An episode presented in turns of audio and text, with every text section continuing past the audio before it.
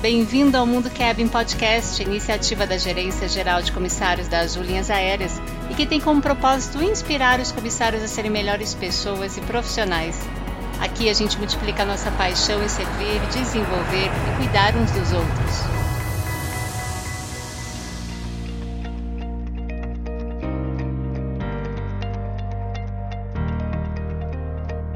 Olá, sou a Rita Midori da área da experiência do cliente da Azul este primeiro episódio do ano está um pouco diferente, porque a gente vai replicar um episódio do perfil Cabin Standards Cast, que é um podcast também da Azul e que eu vou deixar o link na legenda aí para você.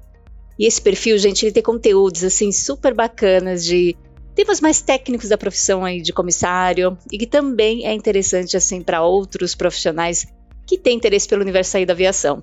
Então, se você é comissário, se você quer ser comissário, se você gosta de se aprofundar em temas da aviação, dos manuais, não deixe de seguir o Cab Standards Cast. Aproveito também para divulgar o perfil dos meus amigos do Standards Cast, que vou deixar o link também na legenda.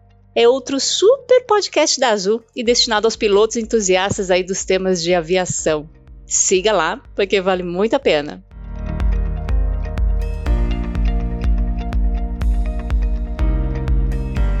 Então, qual episódio é esse que a gente vai replicar aqui hoje? É o episódio que a Alessandra Debelles, da área de Cabin Standards da Azul, gravou com o André Sainz, que é do time de aeroportos da Azul. O André é autista e contribuiu muito nesse episódio com informações bem importantes, assim, de como a gente pode aprimorar o atendimento, a experiência do cliente com autismo, principalmente dentro das nossas aeronaves e principalmente com o trabalho dos comissários. Aproveite agora então o bate-papo da Alessandra e do André e depois eu volto aqui para finalizar o episódio. Até já!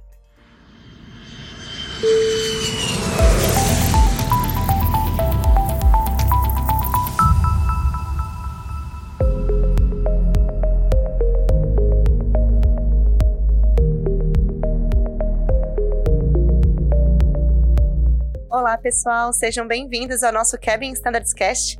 E hoje temos um convidado super especial para contribuir um pouquinho mais com o atendimento a bordo de nossas aeronaves.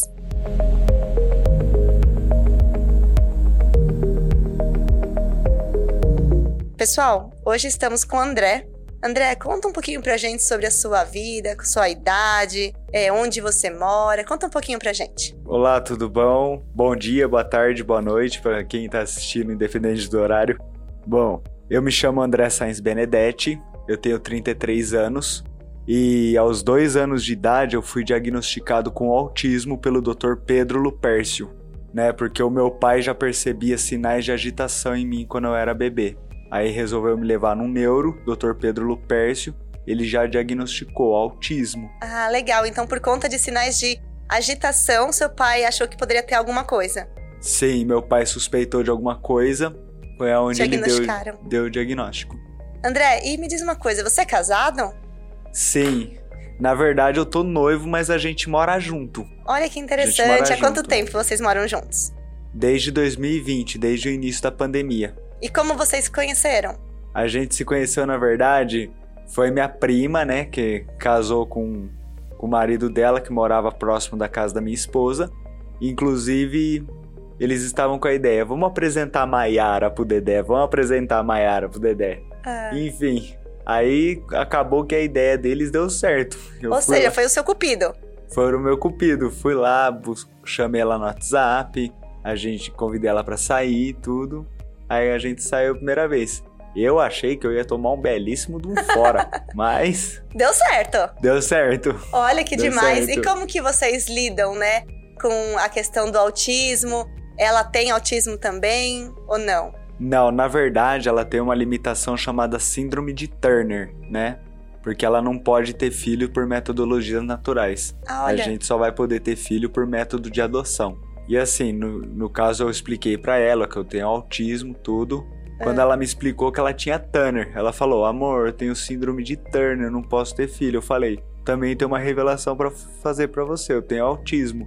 Aí um absorveu e os dois se deram as mãos e vão caminhar deram, juntos deram as mãos vão caminhar juntos, exatamente. Olha que legal, que, ou seja, vida normal. Vida normal. Não tem nenhuma limitação. Nenhuma limitação. E o nosso relacionamento é super saudável. A gente conflitos, problemas, todos nós temos. Exatamente, como qualquer relacionamento, né? Verdade. Aí como que a gente se combinou?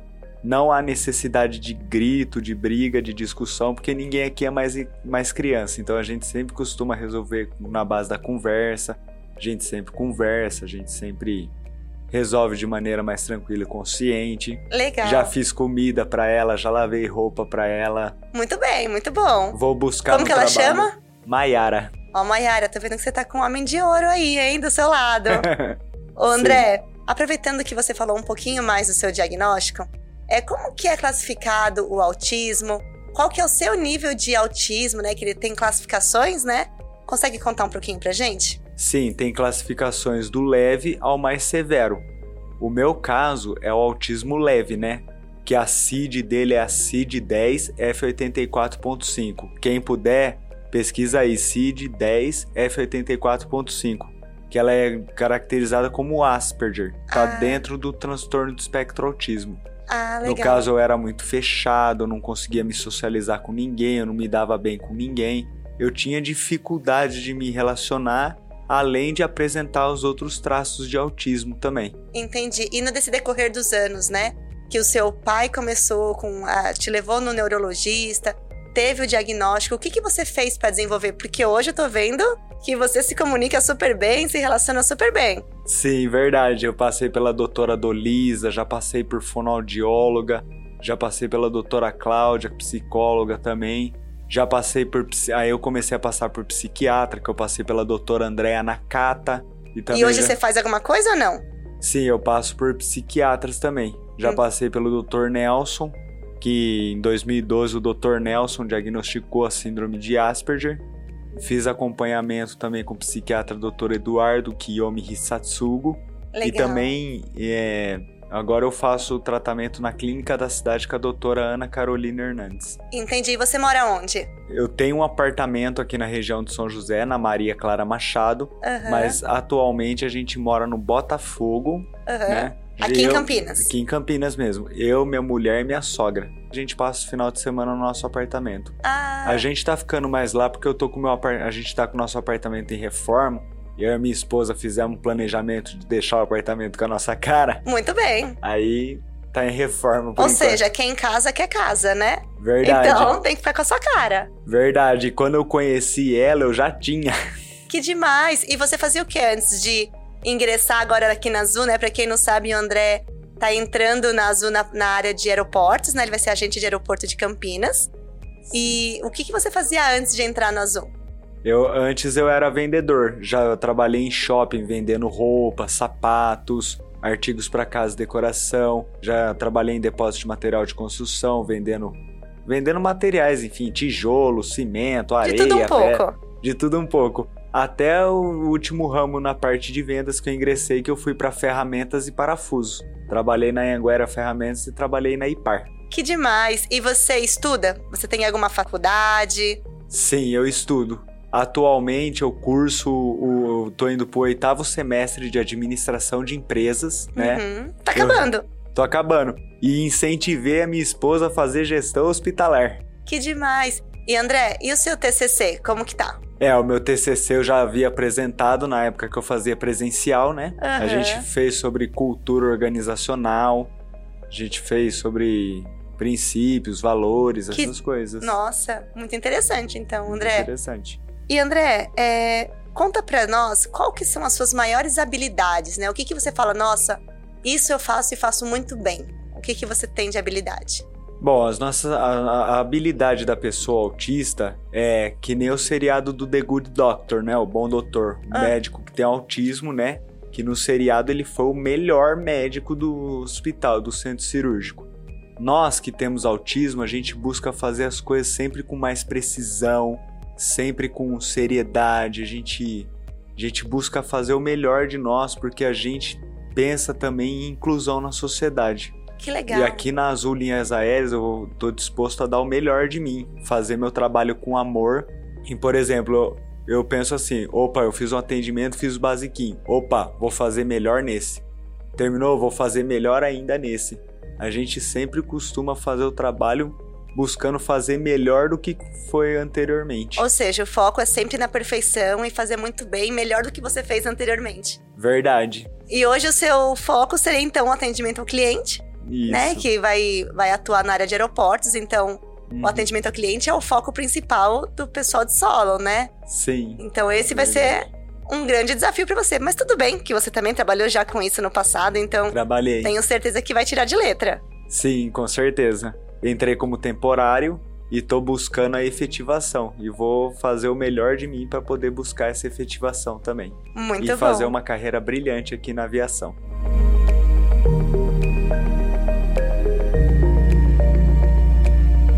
E André, conta pra nós, o que, que você considera ser o maior desafio de um autista? Bom, o maior desafio de um autista é a sociedade. Porque como o preconceito também é uma coisa que está bastante em alta, tanto preconceito com etnia, preconceito com outras limitações e doenças, a gente sofre muito também com preconceito. Porque tem muitas pessoas que observam o nosso característica, não absorvem o que a gente tem e deixa a gente de lado, que é coisa que o autista não gosta. Uhum. É O isolamento deixado- social, né? É, o isolamento social, ser deixado de lado.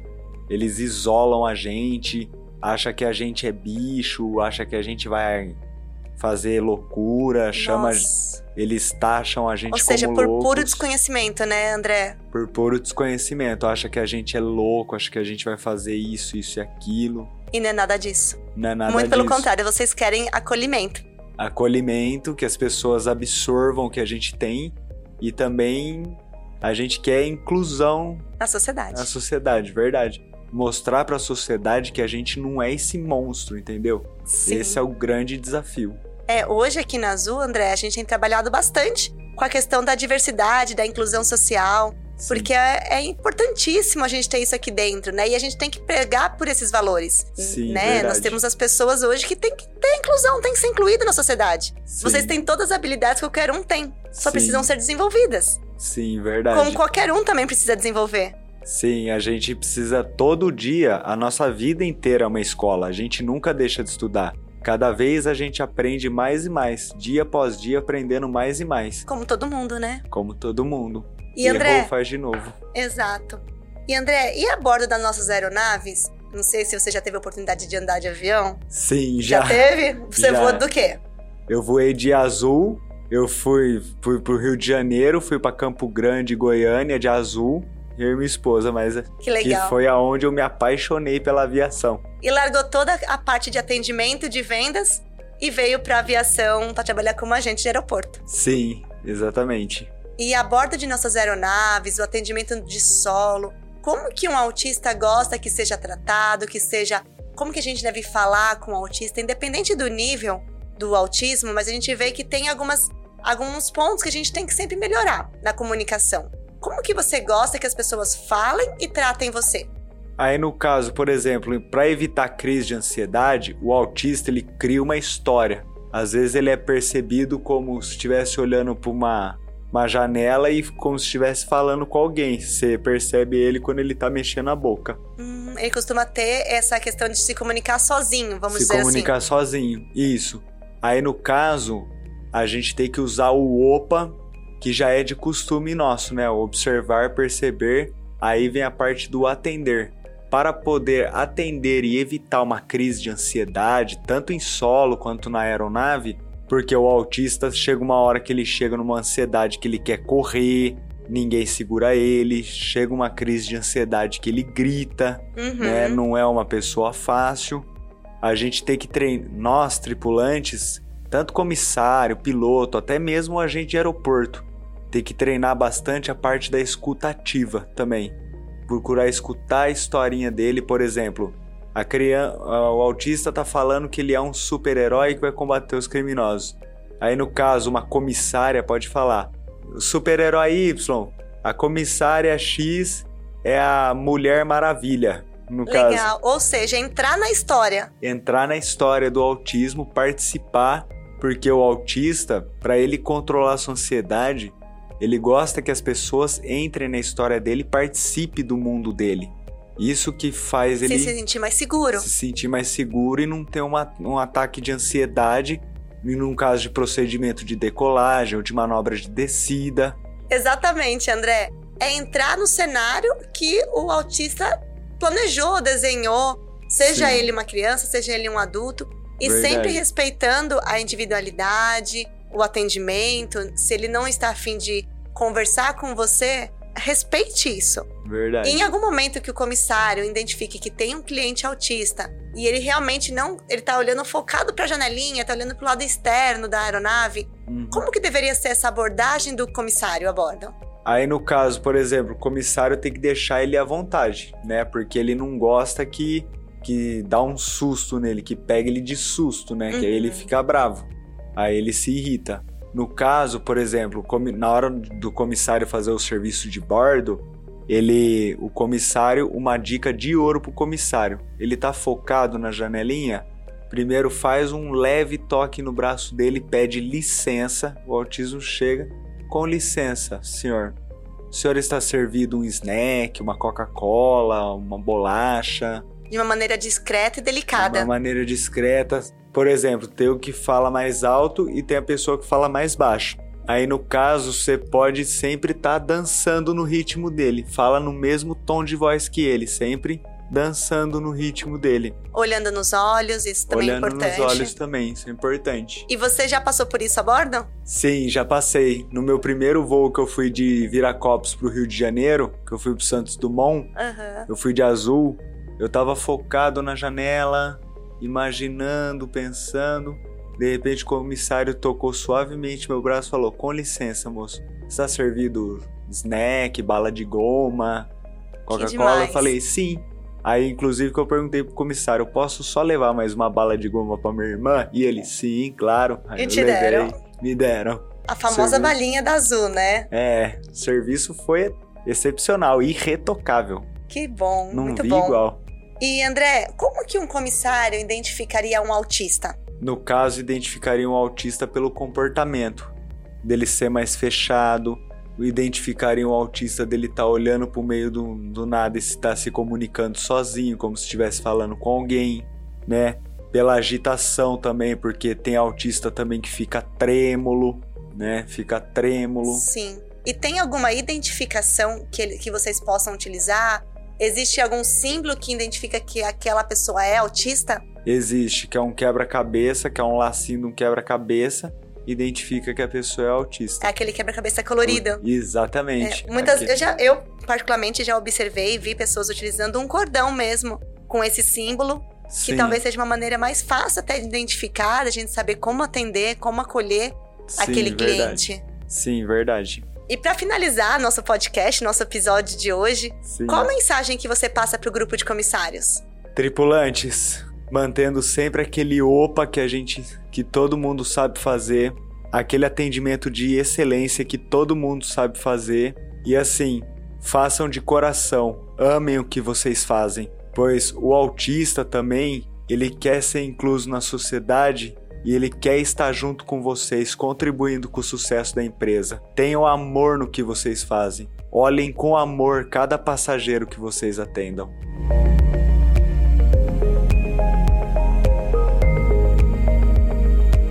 Muito bom, André, até arrepiou. Muito Verdade. legal essa mensagem que você passou para o grupo de voo. Pessoal, espero que vocês tenham gostado desse episódio. Eu, particularmente, aprendi demais com o André. Foi um prazer ter você aqui com a gente. Prazer Nós estamos de portas meu. abertas para te receber para o que você precisar. Muito obrigado. Muita gratidão mesmo. Muito obrigada, pessoal. Um grande beijo e até o próximo episódio.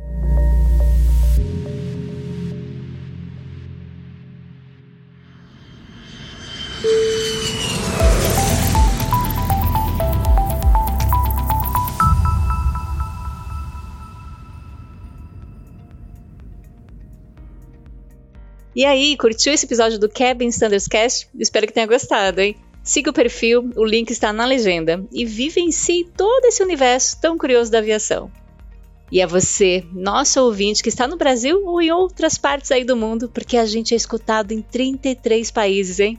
Obrigada por nos recomendar e continuar com a gente em 2023. Excelente ano e até o próximo episódio. Tchau!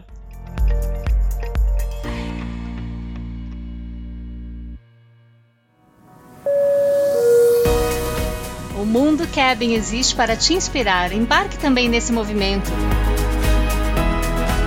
Se você é comissário na Azul, siga a gente também no Instagram Mundo Cabin.